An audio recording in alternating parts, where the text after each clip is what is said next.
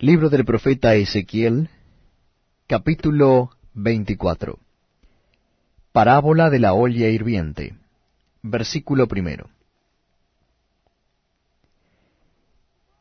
Vino mi palabra de Jehová en el año noveno, en el mes décimo, a los diez días del mes, diciendo, Hijo de hombre, escribe la fecha de este día. El rey de Babilonia puso sitio a Jerusalén este mismo día. Y habla por parábola a la casa rebelde y diles, Así ha dicho Jehová el Señor, pon una olla, ponla, y echa también en ella agua.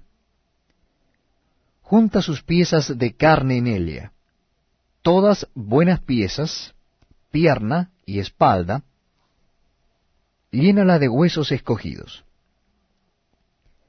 toma una oveja escogida, y también enciende los huesos debajo de ella, haz que hierva bien, cuece también sus huesos dentro de ella.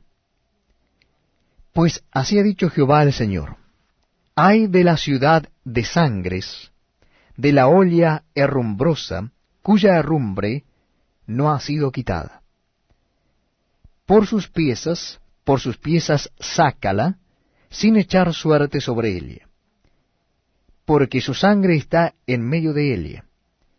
Sobre una piedra alisada la ha derramado. No la derramó sobre la tierra, para que fuese cubierta con polvo. Habiendo pues hecho subir la ira para hacer venganza, yo pondré su sangre sobre la dura piedra, para que no sea cubierta. Por tanto, así ha dicho Jehová el Señor, ay de la ciudad de sangres, pues también haré yo gran hoguera, multiplicando la leña y encendiendo el fuego para consumir la carne y hacer la salsa, y los huesos serán quemados.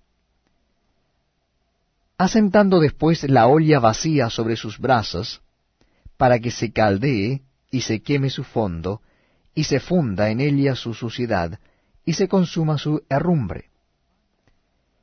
En vano se cansó, y no salió de ella su mucha herrumbre. Sólo en fuego será su herrumbre consumida.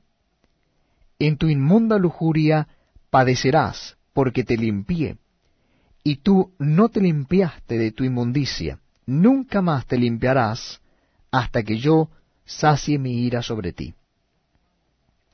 Yo Jehová he hablado. Vendrá y lo haré. No me volveré atrás, ni tendré misericordia, ni me arrepentiré. Según tus caminos y tus obras te juzgarán, dice Jehová el Señor. Vino mi palabra de Jehová diciendo, Hijo de hombre, he aquí que yo te quito de golpe el deleite de tus ojos.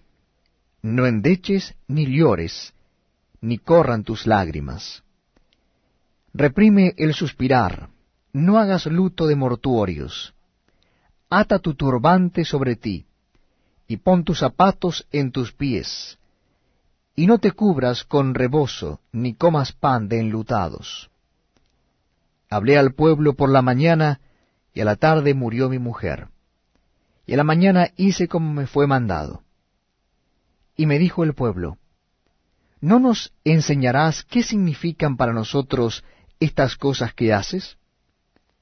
Y yo les dije, la palabra de Jehová vino a mí diciendo, di a la casa de Israel, así ha dicho Jehová el Señor, y aquí yo profano mi santuario, la gloria de vuestro poderío, el deseo de vuestros ojos, y el deleite de vuestra alma, y vuestros hijos y vuestras hijas que dejasteis caerán a espada.